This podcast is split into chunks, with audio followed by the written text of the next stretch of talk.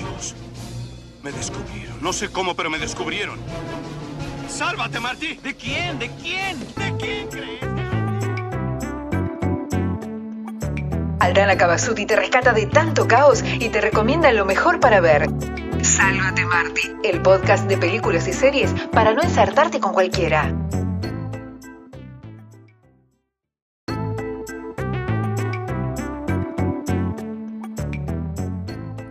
Hola, hola, muy buenas a todos y a todas, ¿cómo andan? Bueno, espero que estén muy bien.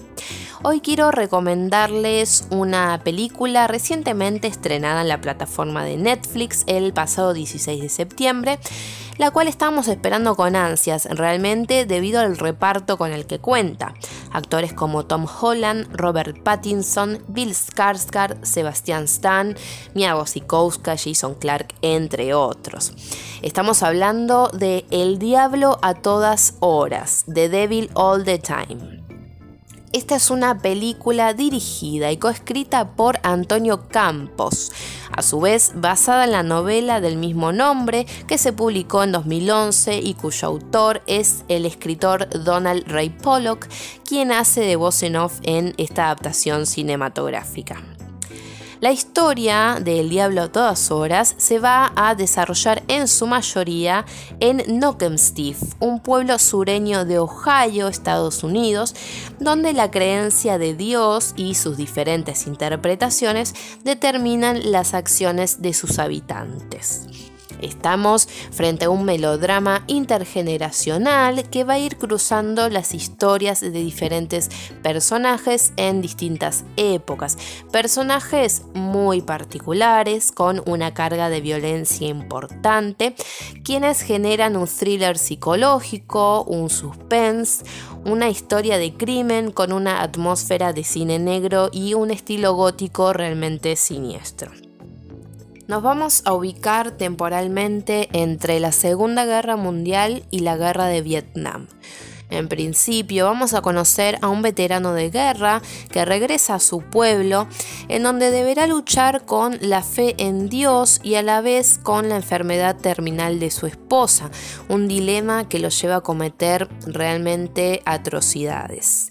Paralelamente a esta historia se van a suceder otros dramas a su alrededor, como por ejemplo el asesinato de una mujer en manos de su esposo, un fanático de Dios, y el sigiloso camino de una pareja de asesinos seriales bastante particular y truculento. Con el paso de los años, esta historia nos va a presentar el personaje de Arvin, quien es el hijo del veterano que había regresado a su pueblo, pero ya en sus años de adolescencia, marcado por los traumas de su infancia va a atravesar una serie de tragedias que se van a ir sucediendo con la llegada de un nuevo reverendo al pueblo. Los demás personajes que habíamos conocido anteriormente se van a ir entrelazando con la historia de Armin y se va a sumar un personaje que interpreta a Sebastian Stan de un policía corrupto que hace de todo para ocultar su verdadera personalidad y los chanchullos en los que está involucrado. Todas estas historias se van a ir entrelazando en este camino de religión, pero violencia, eh, un camino hacia la redención con excesos de fanatismo hacia Dios o incluso a veces la falta de fe todo en un ambiente de sordidez, oscuridad, fatalismo y turbulencia. Esto nos va a ir demostrando el comportamiento de la sociedad sureña en aquella época, ¿sí? rodeada de un extremismo religioso que se convierte en fanatismo y demuestra el poder que ejerce sobre las personas alterando sus códigos de conducta y las percepciones de la vida.